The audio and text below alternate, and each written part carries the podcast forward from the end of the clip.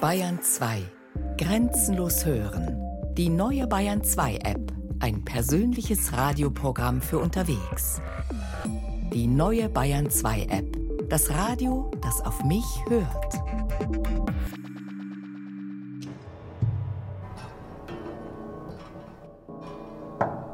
Du bist Zuschauerin. Du bist gebannt. Dein Hirn läuft auf Hochtouren. Dein Herz auch. Du bist neugierig. Irgendwann machst du mit.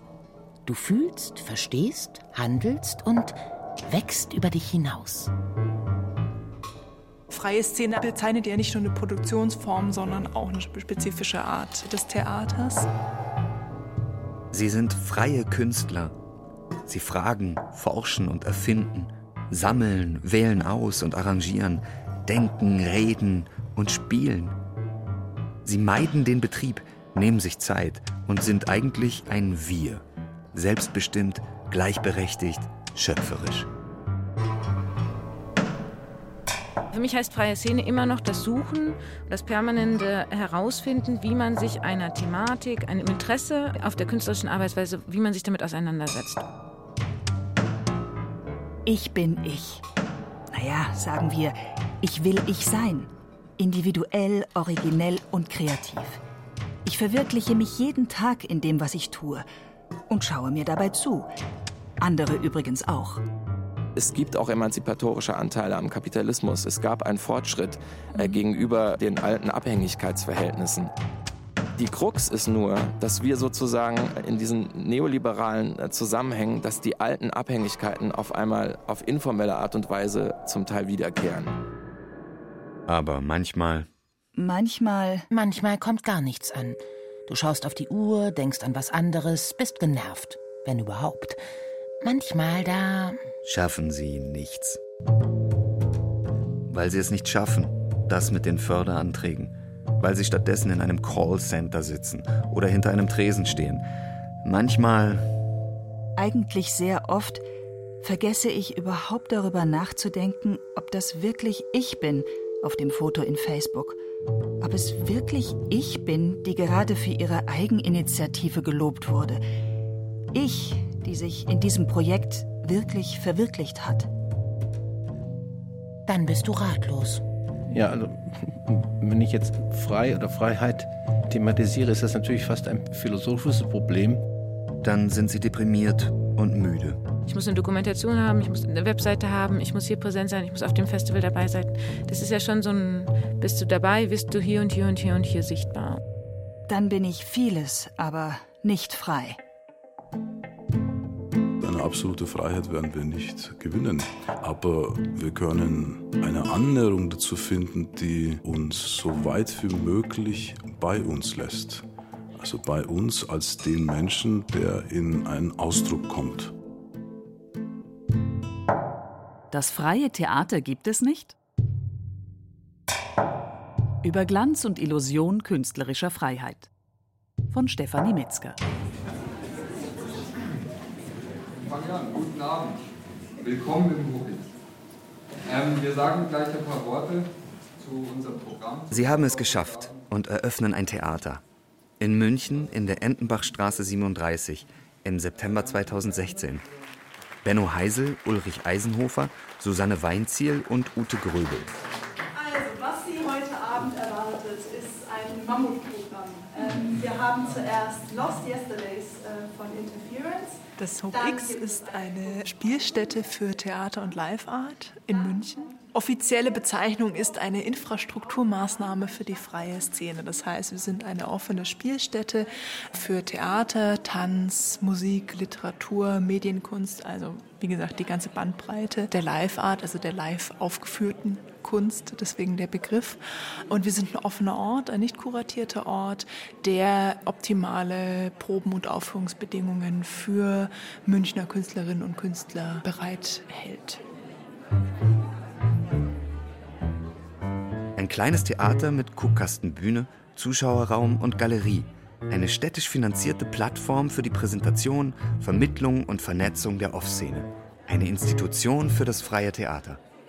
Moment mal, das ist doch ein Widerspruch. Was das freie Arbeiten stark auszeichnet, ist eine Form von Selbstermächtigung auch in der Strukturwahl. Janina Benduski, Vorsitzende des Bundesverbandes Freie Darstellende Künste.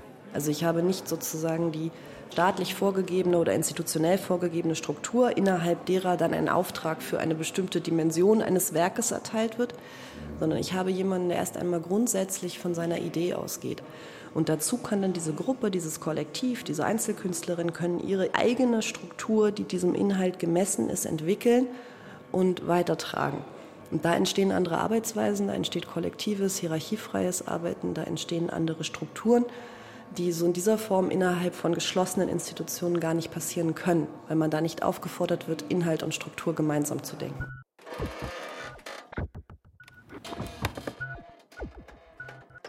Sie fliehen den Betrieb im Stadt- und Staatstheater. Freie Gruppen wie Shishi Pop, Gob Squad, kein Kollektiv. Sie beauftragen sich selbst. Ant Company Co., Rimini Protokoll, das Zentrum für politische Schönheit. Das sind die großen Namen der freien Theaterszene. Sie entscheiden immer neu, was sie wollen, wie sie es wollen und wie sie es mitteilen. Christiane Mudra, Karen Breeze, Stefan Dreher, Agora Kätzchen und all die anderen Künstlerinnen und Künstler im Programm von Hoch X. Mit den Lampen müssen wir schauen, sind die Deckel kaputt? Ob wir noch was austauschen da oder jetzt, wir haben jetzt ja noch mal hingelegt. Ja. Äh, ansonsten. Dort wollen sie gerade nicht Institution sein, obwohl sie Strukturen aufbauen. Sie wollen nicht kuratieren, obwohl sie auswählen müssen. Sie brauchen hier niemanden in einen Betrieb zwingen. Die kommen alle von selbst. Und sie haben hier fast bei Null angefangen, gefühlt jedenfalls. Kurz vor der Eröffnung war das Hoch X wegen umfassender Sanierung immer noch Baustelle. Aufbauarbeit. Ganz nah am freien Arbeiten.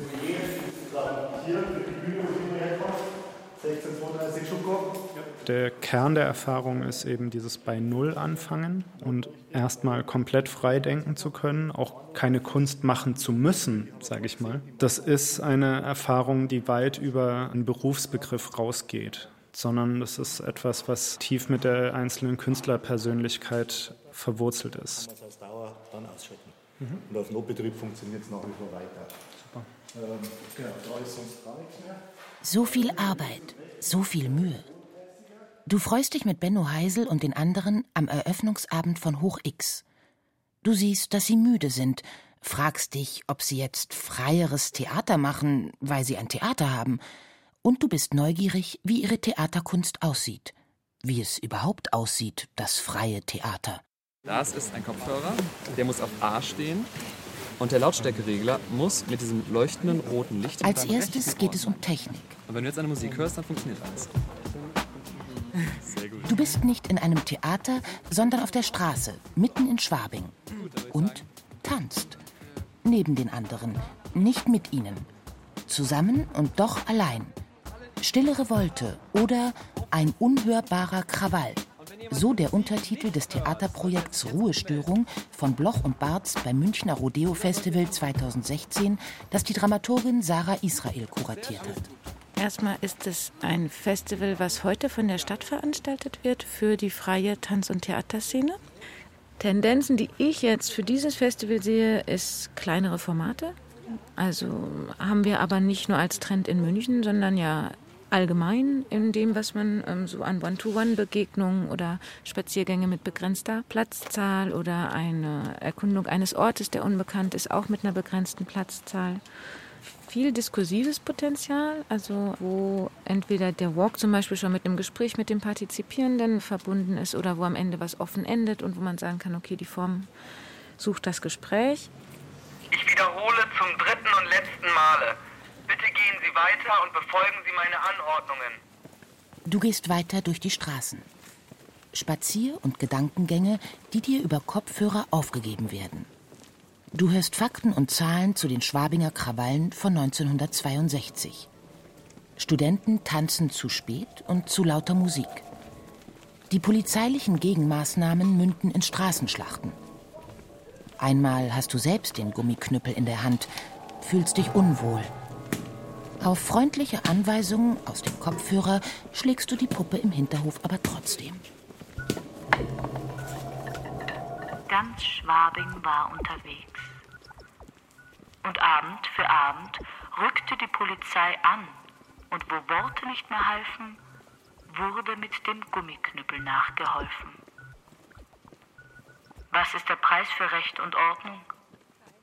Was ist verhältnismäßig? Was treibt mich auf die Straße? Ist es die Neugierde, die Lust am Krawall, das Austesten von Grenzen innerhalb eines Systems? Das Theater. Es ist nur das Theater, das dich auf die Straße treibt, denkst du, und bist sehr zahm, wie du dich so zum Protest choreografieren lässt. Schweigende Ruhestörung, angeleitete Revolte, ein Paradox. Und du merkst, wie weit es her ist mit deinem Drang zum Protest. Während die Stimme im Ohr dir sagt, dass das einmal anders war. Am Schluss applaudierst du zögerlich. Wem eigentlich? Die Lage beruhigte sich.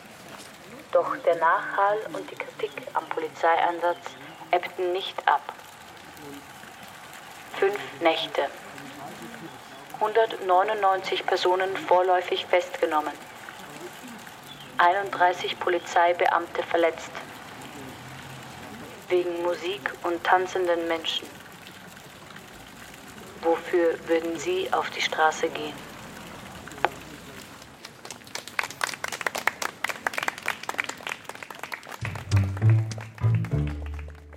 Schaffen neue Räume. Im buchstäblichen Sinne wie im übertragenen. An neuen Orten und in der Erfahrung. Sie schaffen sie für sich selbst, wenn sie sich in langen Recherchen ihrem gewählten Thema ausliefern, wenn sie sich Partner aus anderen Künsten dazuholen und die Theater verlassen. Und sie schaffen sie für ein Publikum, das nicht mehr nur zuschaut, sondern mitspielt, selbst am Prozess des Theaters beteiligt ist, um den es hier mehr geht als um eine endgültige Aufführung. Wie dieses Theater dann heißt, szenische Installation, dokumentarisches Theater, intermediales Theater, postdramatisches Theater, ist eigentlich egal. Ich dachte frei. Ich dachte, dieses Theater heißt freies Theater. Frei von den ästhetischen Konventionen, wie sie das Stadttheater noch so oft bedient. Frei von der Verpflichtung auf die Repräsentation von Geschichten, Texten und Figuren. Frei für das Theater als Ereignis.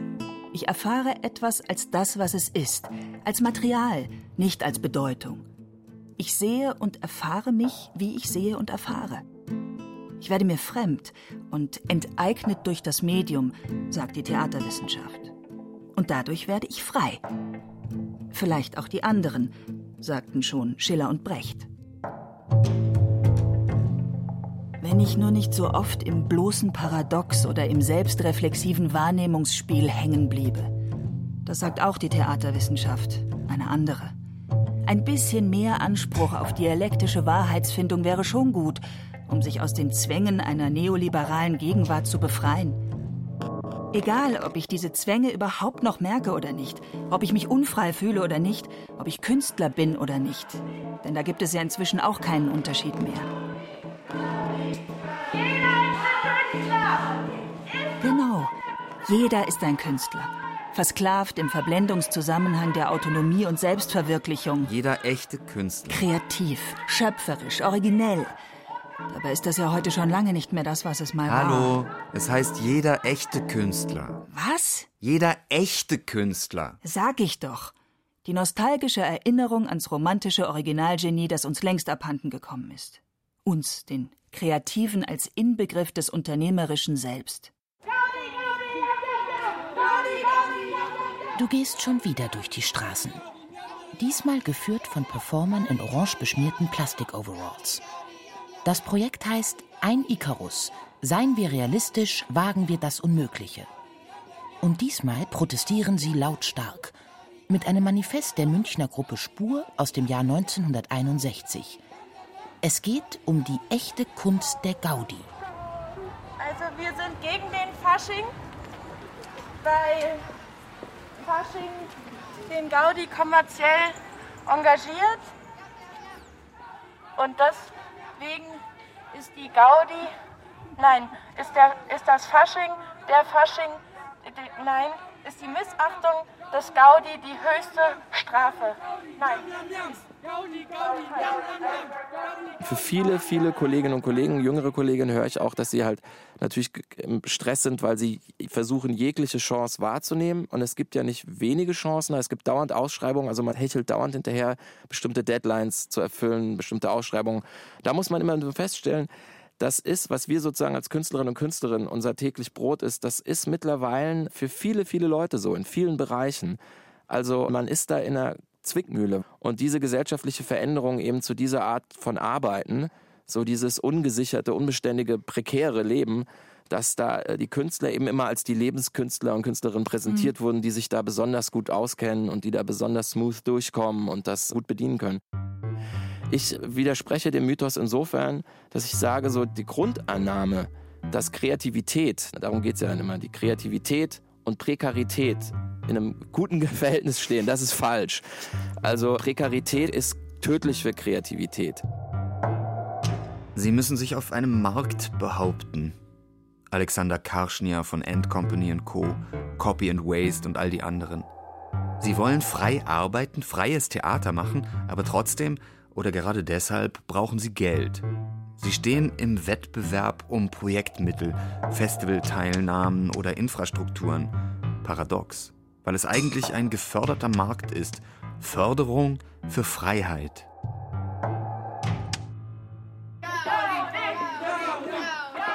Du kapierst langsam, was das soll mit der Gaudi. Gaudi ist Gaudi, nicht mehr und nicht weniger. Ihr Witz hat keinen Sinn, keinen Zweck, lässt sich nicht verwerten. Gaudi verweigert Vereinnahmung. Gaudi ist auch nicht Spaß, Fun oder Event, sondern Widerstand.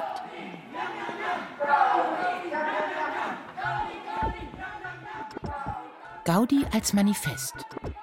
Vielleicht auch eine Referenz an die Anfänge des freien Theaters, denkst du.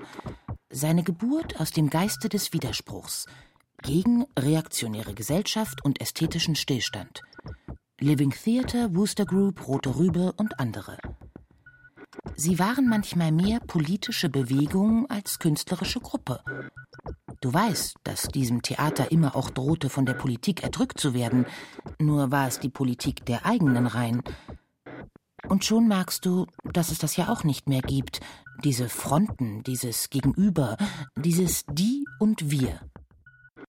Wir. Du denkst tatsächlich schon wir, als gehörtest du inzwischen dazu. Jetzt denkt der Künstler schon mittlerweile anders. Wie bediene ich den Markt, damit ich einen bestimmten Effekt und einen bestimmten Festivalbetrieb unterkomme? Äh, dann sind sie verloren. Der Münchner Künstler Berkan Karpert. Wie er sehen einige freie Künstler sie durchaus, die Fronten.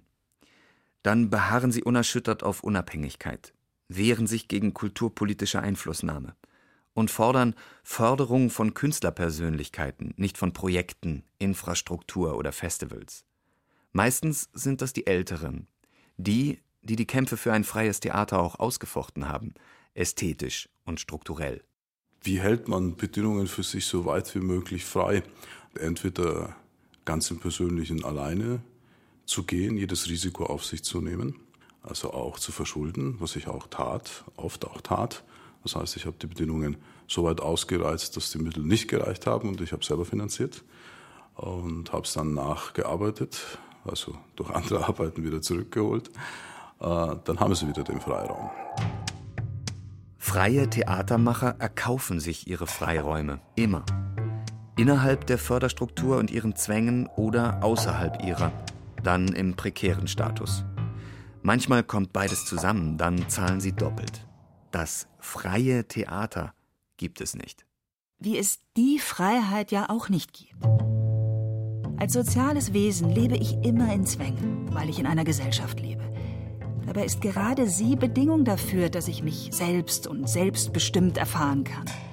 Freiheit ist nun mal ein dialektisches Wechselspiel zwischen absolutem Anspruch und der Erfahrung von Grenzen was ich vermutlich nicht schlimm finden muss, solange da Dynamit, ich meine Dynamik drinsteckt. Wer sich nicht bewegt, spürt seine Fesseln nicht, sagt Rosa Luxemburg. Das freie Theater mag es nicht geben, aber die, die es versuchen wollen und erstreiten, schon. Am Anfang, in den 60ern, als Straßentheater, Agitprop oder Volkstheater für neue Publikumsgruppen. Immer in der Gefahr, die Kunst für die Politik zu opfern. Dann in den 70ern als freie Gruppen, die sich professionalisieren und beginnen, öffentliche Gelder einzufordern und die ihre künstlerische Autonomie gegenüber den selbst erhobenen politischen Ansprüchen finden und behaupten. Seit den 1980ern dann als Alternativkultur, die mit Festivals, Produktionshäusern und Netzwerken die Voraussetzungen für das schafft, was heute das System freies Theater genannt wird. Die Frage ist nur, warum sollte dieses freie Theater, noch dazu als System, heute eine andere Freiheit für mich bereithalten, als ich sie eh schon habe? Ich bin doch nicht mehr die Arbeiterin oder die Studentin von 1968, die ankämpfen muss gegen einen repressiven Staat oder verkrustete Institutionen. Ich bin doch dauernd frei, autonom, kreativ. Zugegeben, manchmal auch depressiv. Natürlich haben wir, die heute jetzt Theater machen, nur noch wenig zu tun mit den Arbeitern damals von Fiat oder es waren die 68er, die sich, die zu Opel gegangen sind, um dort zu agitieren und die versucht haben, das nachzuahmen. Aber das hat alles eben zu diesem Gemisch 68 geführt und daraus sind alternative Lebensentwürfe entstanden, die vor allem damit zu tun hatten, dass man sich von Institutionen abgewandt haben. Die Arbeiter und Arbeiterinnen haben sich von den Gewerkschaften, von der kommunistischen Partei, die damals noch sehr mächtig war, abgewandt und die haben ihr eigenes Ding gemacht. Teilweise haben sie Häuser besetzt. Und so war das in den 80ern dann auch mit der Kunst. Da wurden dann eigene Institutionen gegründet, eigene Nischen erschlossen. Und das ist eine Tradition, aus der wir kommen, auch wenn wir gar keinen direkten Bezug mehr dazu haben. Politischer Widerstand und künstlerische Kritik sind heute schwierig geworden, sagen die Soziologen Eve Chiapello und Luc Boltanski. Weil alles, was eine Künstlerkritik mal forderte, inzwischen der Geist des Kapitalismus geschluckt hat. Was aber wahrscheinlich nichts daran ändert, dass ihre Forderungen dennoch gebraucht werden. Damit ich das verstehe, das mit den Zwängen, die gar nicht meine eigenen sind, aber sich so anfühlen. Damit ich das irgendwie erfahren kann. Das mit der Freiheit als Wechselspiel zwischen mir und den anderen, zwischen mir und dem System. Damit sie möglich wird. Die Distanz vom Sozialen als ein konstitutives Moment meiner Freiheit. Also nicht, das freie Theater gibt es nicht, sondern das freie Theater muss es geben.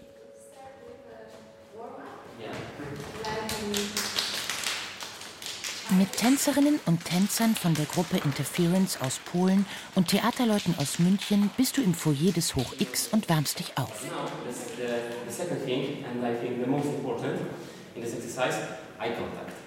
Dann eine Reaktionsübung. Aufmerksam sein, Blicke tauschen, Impulse weitergeben. I give you the impulse and you say like thank you. Dojos nennt das Hoch-X-Team seine Workshops für den Austausch und für künstlerische Vernetzung. Es macht dir Spaß. Du fragst dich, ob du jetzt schon Teil des Systems freies Theater bist und ob du das gut finden sollst. Projekt, Austausch, Netzwerk – das sind sie, diese neoliberalen Begrifflichkeiten, die der Szene und ihrem Tun vorgeworfen werden. Von Anarchisten, Schaubühnendramaturgen und Besserwissern. Ja klar, natürlich, wir sind alle Unternehmer unserer selbst und müssen gucken, wo wir bleiben und uns auch selber vermarkten und da selber die eigene Karriere aufbauen, all das. Aber trotzdem darf man ja nicht verwechseln, wofür wir das alles tun, nämlich für die Kunst. Und also ich glaube, das ist schon ein radikaler Unterschied, ob man jetzt als Freelancer irgendwie Webseiten baut oder an seine Kunst glaubt und damit etwas vermitteln möchte. And this is how we started our first production called Heimsuchung Nawiedzenia, based on novel of Bruna Schulz. Nach den Körperübungen hörst du Kaja, Anetta und Carol zu, wie sie von ihrer Ausbildung, ihren Überlebensstrategien und der internationalen Zusammenarbeit erzählen. Kooperationen dienen dem interkulturellen Austausch, sicher. Manchmal ermöglichen sie aber überhaupt erst Produktionen, weil es im eigenen Land kaum Kulturförderung gibt. Du beginnst mehr und mehr zu verstehen, was es bezeichnet, das System freies Theater. But uh, finally we made it work after many battles. Man darf das größere Ziel nicht aus den Augen verlieren und das ist Künstlern und Künstlerinnen oft näher als vielleicht politischen Aktivisten, die sich auf ihre sachlichen Auseinandersetzungen konzentrieren müssen ist, dass man sagt, ja, man möchte aber eigentlich eine ganz andere Art des Lebens, eine kulturelle Umwälzung. Ich finde, es ist wichtig, über Arbeit zu sprechen und sich damit auseinanderzusetzen, was verlangt wird durch die Struktur von der kunstschaffenden Person. Das ist eine Diskussion, die absolut wichtig ist, weshalb wir sie auch zentral in unseren Namen hineingewoben haben. 2 hoch 9, 2 hoch 5, 2 hoch 8. Alle Künstlerinnen und Künstler, die im Hoch X arbeiten, sollen die Stunden, die sie für ihre Projekte arbeiten, bemessen und im Monatsprogramm veröffentlichen. Das Team von Interference liegt mit seinem Theaterabend Lost Yesterdays bei 2 hoch 9. Das sind 512 Stunden. Mal kühn umgerechnet auf eine 40-Stunden-Woche, knapp 13 Wochen, also circa drei Monate. Du hast keine Ahnung, wie viel Zeit sie wirklich hatten und ob der Workshop auch dazu zählt.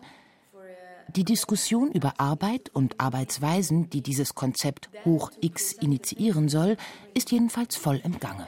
This is a pity because we for de developing, you mean? Not developing, just showing, just to government, produce. Yes, government offer you money for new performance, but don't want to give you money to play. Ich glaube in der momentanen Situation, dass es vielleicht strategisch richtig ist zu sagen, ja schaut doch mal hin, wie viel wir eigentlich arbeiten. Und dazu ist natürlich zentral, dass man sagt, ja dieses Arbeitsregime, auch dieser Arbeitsethos, der ist ein riesiges Problem sozusagen diese Versklavung durch Arbeit, diese Tradition auch, auch der Selbstverstümmelung, dass man dann so stolz ist darauf, dass man eine bestimmte Arbeit ausführen kann und gut macht, der Horizont, dass man das eigentlich überwinden müsste, den darf man bei allem, was man macht, nicht aus dem Auge verlieren.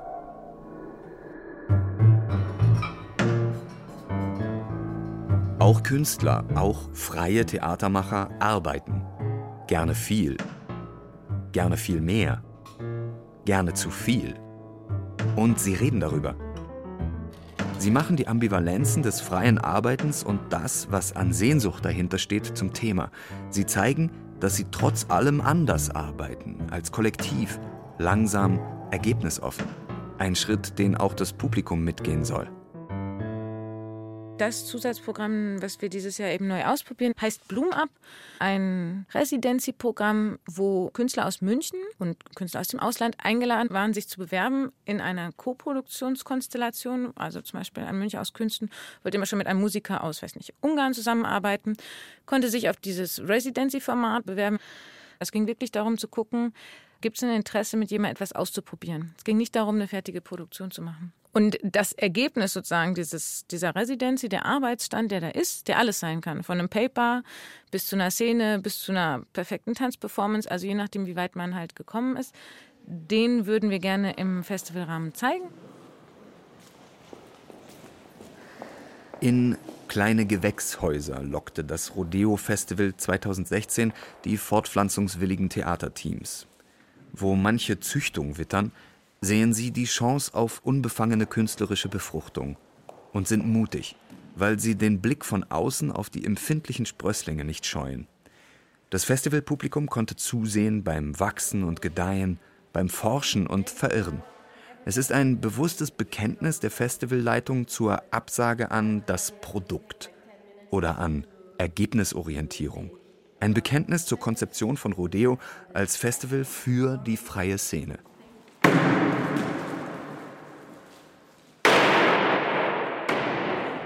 Du bist nicht in einem Gewächshaus, aber hantierst trotzdem mit einem Apfel. In der Galerie der Künstler in München schlägst du auf ihn ein. Mit einem hölzernen Fleischhammer. Ein Richter, der Gericht hält über Evas Verführung. Das Projekt Europa war eine Frau der Künstlergruppen Kedam und Hewitt ist ein Workshop über den Feminismus in Deutschland und im Kosovo. Du, einst Publikum, denkst, redest und kreierst mit Gleich zu Anfang beim Reenactment der Performance Examination von Hewitt.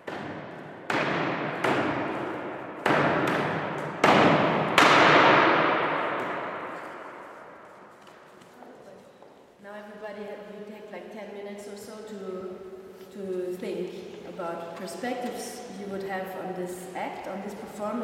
Den Research, den wir machen, der besteht viel aus Gesprächen natürlich. Und der bestand auch in Kosovo, in Pristina, viel aus Gesprächen. Also wir haben dort die Hevet-Gruppe getroffen, aber eben auch ganz viele andere Künstler vor Ort, andere Personen vor Ort. Jetzt zu Rodeo kommen die zwei Vertreterinnen von Hevet und ein Kollege von ihnen kommen nach München, um auch einen Research hier in München zu machen. Und in diesem Workshop, den wir machen bei Rodeo, wollen wir das sozusagen diese Perspektiven von uns und von Havit noch erweitert werden durch weitere Menschen. Das heißt sozusagen, dass die Workshop-Teilnehmer Havit kennenlernen können und ihre Arbeit und ihre Erfahrungen, auch unsere Erfahrungen und unsere Arbeit und dass wir gemeinsam weiter Ideen sammeln und weiter diese Themenschwerpunkte verfestigen. What their perspectives or thoughts about the action? Let's call it action maybe. Uh, Wie Anna Donderer von Kadem suchst du nach den englischen Ausdrücken. Du hast schon viel über Feminismus nachgedacht, aber auf Deutsch und aus deutscher Perspektive. Im interkulturellen Gespräch werden politische Nuancen deutlich. Das Grundproblem bleibt das gleiche. Ja, es stimmt, dass wir dieselben Probleme haben, dass es in Deutschland oder im Kosovo respektive nur andere Dinge gibt, die da drüber gelegt werden, um das quasi das Thema nicht so groß werden zu lassen. Oder dass es hier ganz viel immer um Arbeitsproblematiken geht, wie können Frauen im, im beruflichen Feld besser vertreten sein und damit aber eigentlich deckelt, was für grundlegende Probleme von Disregard, also von Respektlosigkeit oder Ausgrenzung immer noch gibt. Am dritten Tag präsentierst du die künstlerische Forschung mit den anderen im Galerieraum. Du weißt, dass es um ein Zwischenergebnis geht, das erst noch in ein Projekt mündet. Du zeigst Unfertiges, einen Arbeitsstand. Aber du vermutest, dass die Museumsversion der einst stattgefundenen fertigen Arbeit von Havit der Höhepunkt für die Besucher ist. Dir geht es ja ähnlich. Tatsächlich ist es ein Recherchestand, es ist einfach kein Theaterabend. Diese öffentliche Präsentation, das heißt ja nicht Vorstellung sozusagen. Und vielleicht ist der Erfahrungsgewinn, da Einblick in die Thematik und vor allem auch in den interkulturellen Austausch zu bekommen. Vor allem der politische Stellenwert, den die Havit Performances im Kosovo haben, interessiert dich im Gespräch. Direktere Diskriminierung provoziert auch direktere politische Kunst. Und das hat auch Konsequenzen für das Selbstverständnis als freie Gruppe. Das finde ich schon interessant, auch dass Havit zum Beispiel jetzt sagen, nee, wir machen das ohne Förderung. Äh, die Sachen, die wir machen, das passt einfach nicht, wir wollen da ganz frei sein. Wo in unserem System gesagt wird, nee, wir haben ja so diese freie Kunst, ja, wir haben diese Förderung, die einfach äh, hinausgeht. Du kannst ja die Stadt beschimpfen in deiner Performance und das ist vollkommen okay aber wie wahr das eben ist. Wie frei bist du da und wie viel, wie frei bist du auch in deinen Forderungen? Das hat ja auch was mit Feminismus zu tun. Wie, wie kämpft man den Kampf? Solche Kämpfe um politische und künstlerische Freiheit sind wichtig. Freie Theaterschaffende tragen sie aus. Sie wollen frei sein, kritisch, solidarisch, aber sie brauchen Geld, Anerkennung, Netzwerke die damit verbundenen Konflikte in die theatralen Skizzen einfließen zu lassen, ist ein Reiz beim Bloom-Up-Programm von Rodeo. Zum Beispiel den zwischen werbewirksamer Präsentation der Kooperierenden und inhaltlicher Auseinandersetzung. Bei Jessica Glause und dem Projekt Get to Know Cassandra ruft dieser Konflikt sogar Lacher hervor. Äh, Cassandra dient uns als Ausgangspunkt einer Recherche sind heute zu viert auf der Bühne, Künstlerinnen von verschiedenen Disziplinen. Dies ist kein Produkt, dies ist keine Premiere, dies ist kein Stück. Es ist eine Recherche, die wir versuchen zu zeigen mit Sprache, Körpern, Bildern. Wir haben eine Ausstatterin, die ausstatten will, wir haben eine Tänzerin, die tanzen will, wir haben eine Schauspielerin, die Text haben will. Ich wollte eigentlich gerne über Inhalte reden. Aber ist das nicht einfach nur ein sicherer Hafen, dieses ironische Selbstverhältnis? Nicht, dass ich ihn nicht auch anlaufen würde.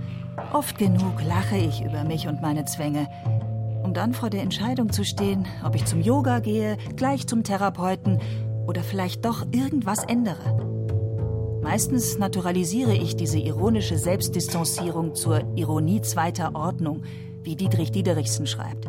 In der ersticke ich mein Potenzial fürs Engagement, genauso wie ich mein Leiden am unternehmerischen Selbst lindere.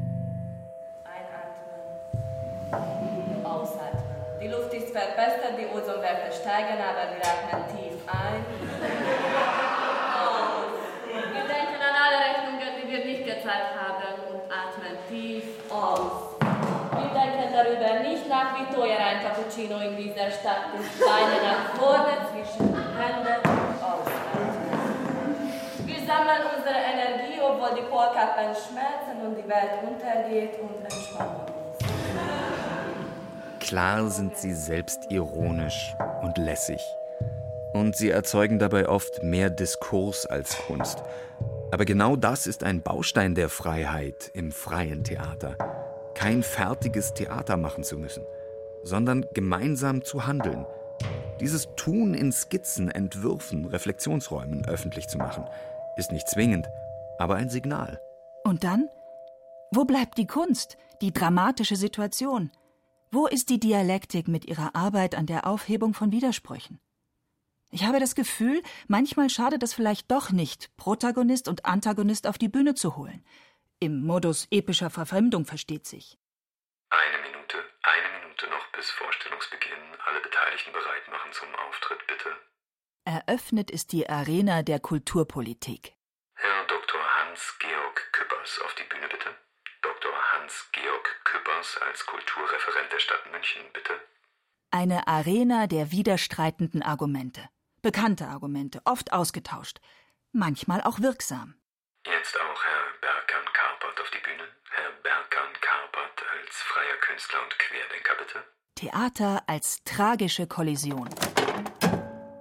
Ich glaube, Einblicke in eine Werkstatt zu geben und auf der anderen Seite diese Werkstatt hier in München auch arbeiten zu lassen, dass das ein sehr interessanter und guter Weg ist, den man beschreiten kann, weil die Verwertbarkeit ist nicht im Mittelpunkt dieses Unternehmens gewesen. Das Festival kriegt wieder ein Profil von einem Menschen, das wieder in einen künstlerischen Ausdruck gerät. Das heißt, es ist nicht ein frei wildwuchsiges Festival, was ein Widerspruch ist. So ein Festival kann gar nicht entstehen. Äh, also lieber kein Festival. Du denkst, Moment mal, es war schön, das Rodeo-Festival. Zu sehen, was sie so machen, die Freien. Und dass die Szene Orte hat. Das kann doch nicht schaden. Also ich glaube, dass Infrastrukturförderung Künstlerförderung ist. Der Raum gibt mir schon eine Strukturform. Zwang entsteht da.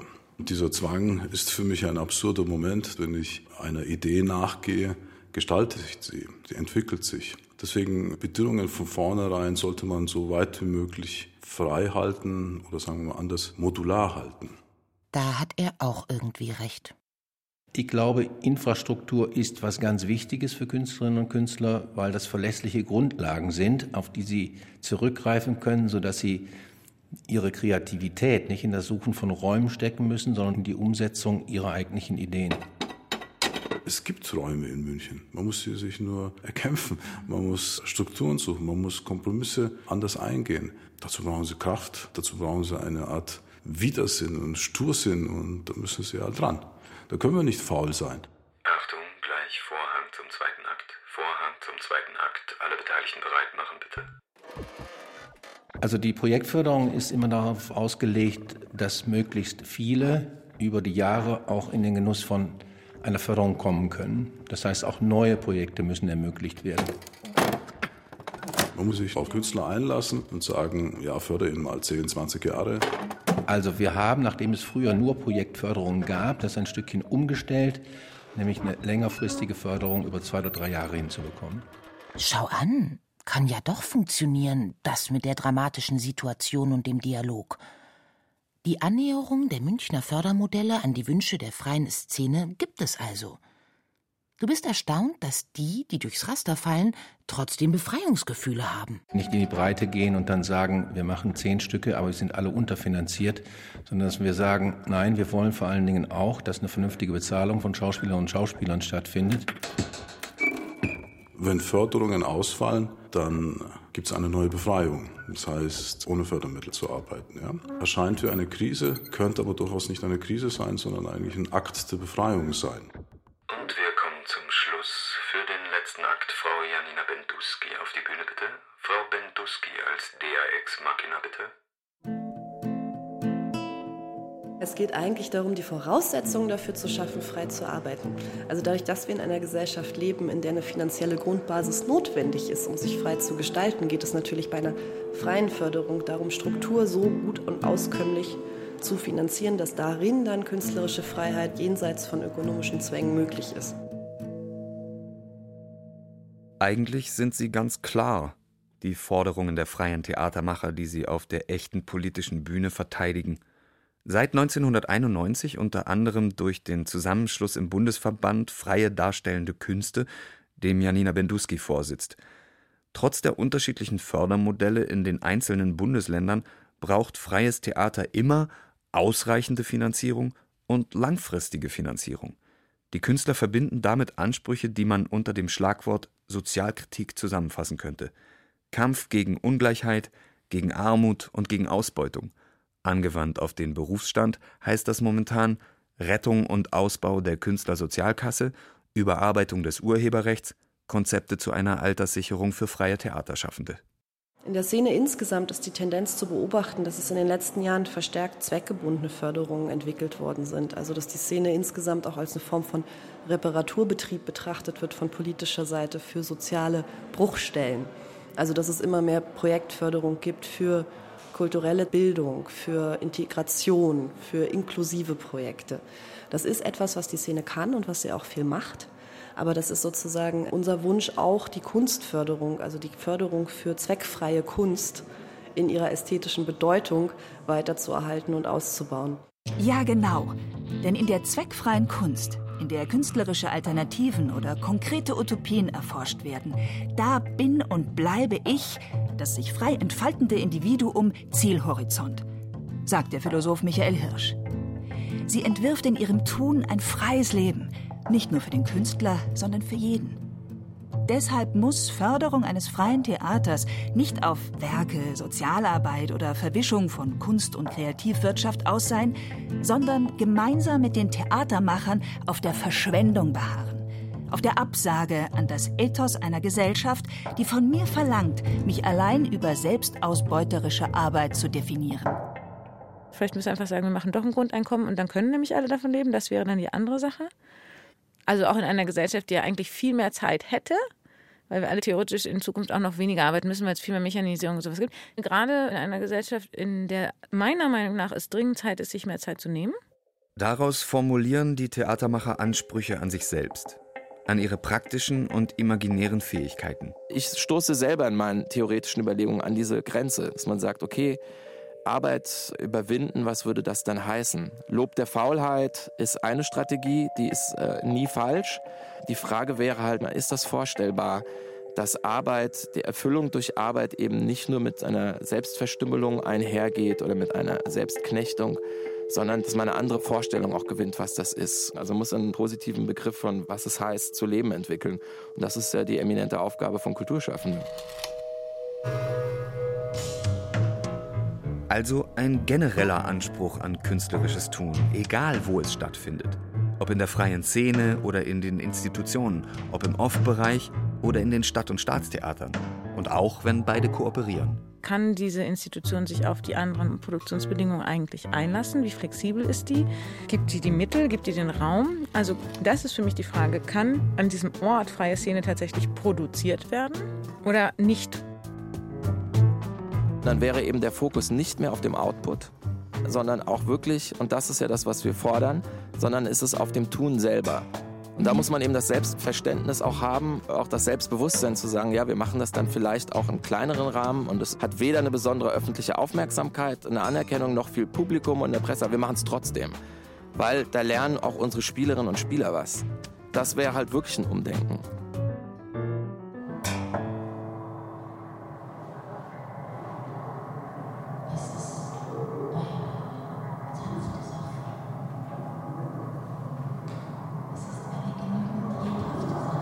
Du sitzt in einem Theater, einem ganz klassischen Theater. Zuschauerraum, Guckkastenbühne und Orchestergraben. Audiogramm ist eine Stadtteilkomposition von Clara Hinterberger und dem Breakout Ensemble. Eine szenische Installation im Hoch X in der Au in München. Es ist eine angenehme Sache. Es ist eine angenehme Sache.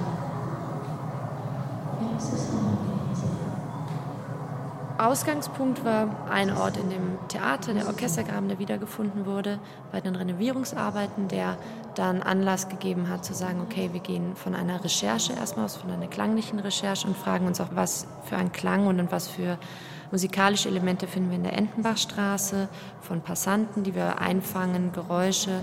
Gehen wir in die Wohnungen, fragen wir dort nach, wie die Musik in ihrem Alltag benutzen. Also es war erstmal die Überlegung, inwieweit kann man vom Theater aus und von der Entdeckung, da gab es einen Orchestergraben, einen musikalischen Abend, um das Theater herum bauen. Es ist eine Art von. Sie sind existent, sie sind solche, sehr viele besuchen sie. Irgendwie freust du dich über die altmodische Konstellation. Zuschauerraum, Bühne, keine Technikeinweisung, kein Diskurs, keine Werkstatt. Aber Glaskästen mit Pflanzen und glitzernden Wassertropfen auf der Bühne. Eine herumflirrende Schauspielerin, die Poetisches spricht und die singt. Welche Rolle sie spielt, ahnst du nur. Irgendwann klettert ein Chor aus dem engen Orchestergraben auf die Bühne.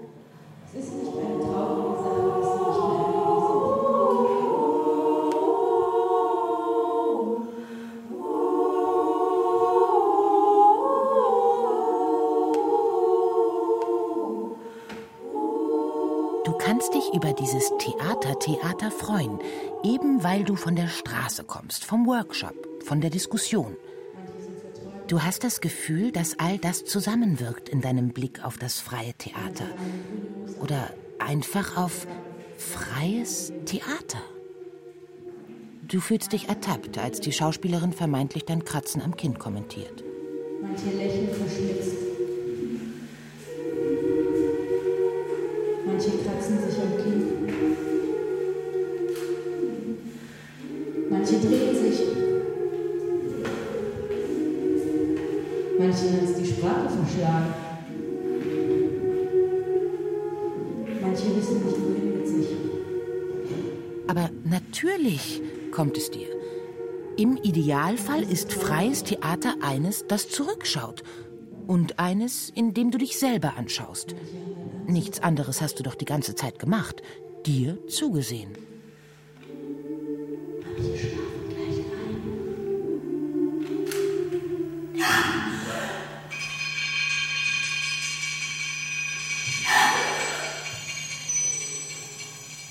In der Idealvorstellung soll es ein Abend sein, der von einem gängigen Hörempfinden im Theater plötzlich die Hörperspektiven in ganz andere Richtungen lenkt, dass man am Ende vielleicht viel mehr hinhört, viel mehr entdeckt und viel mehr Assoziationen hat, als man sich über eine klare textliche Information liefern kann. Dass man von, vom Hören permanent überrascht wird, dass es eine Möglichkeit ist, dem Ohr eine ganz neue Rolle als Zuschauer zu liefern.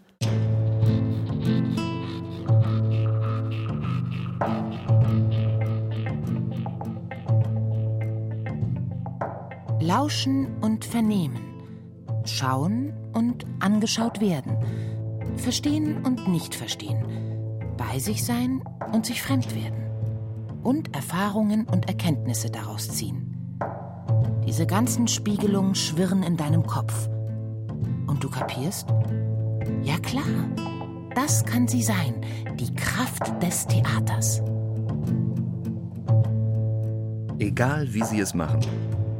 Als freies oder institutionelles, als musikalisches oder textbasiertes, als dramatisches oder performatives. Ich würde ja einfach sagen, Hauptsache, es ist gutes Theater.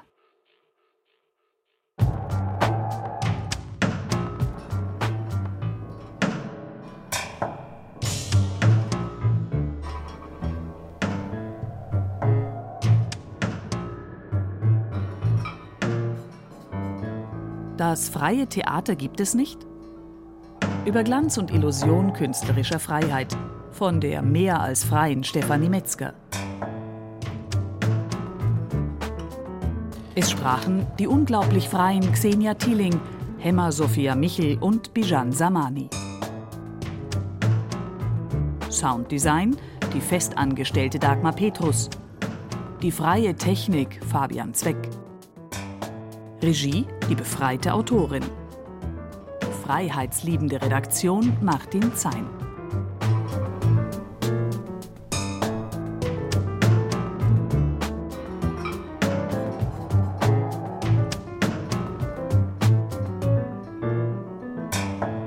Eine Produktion des Freiheitssenders Bayerischer Rundfunk 2017.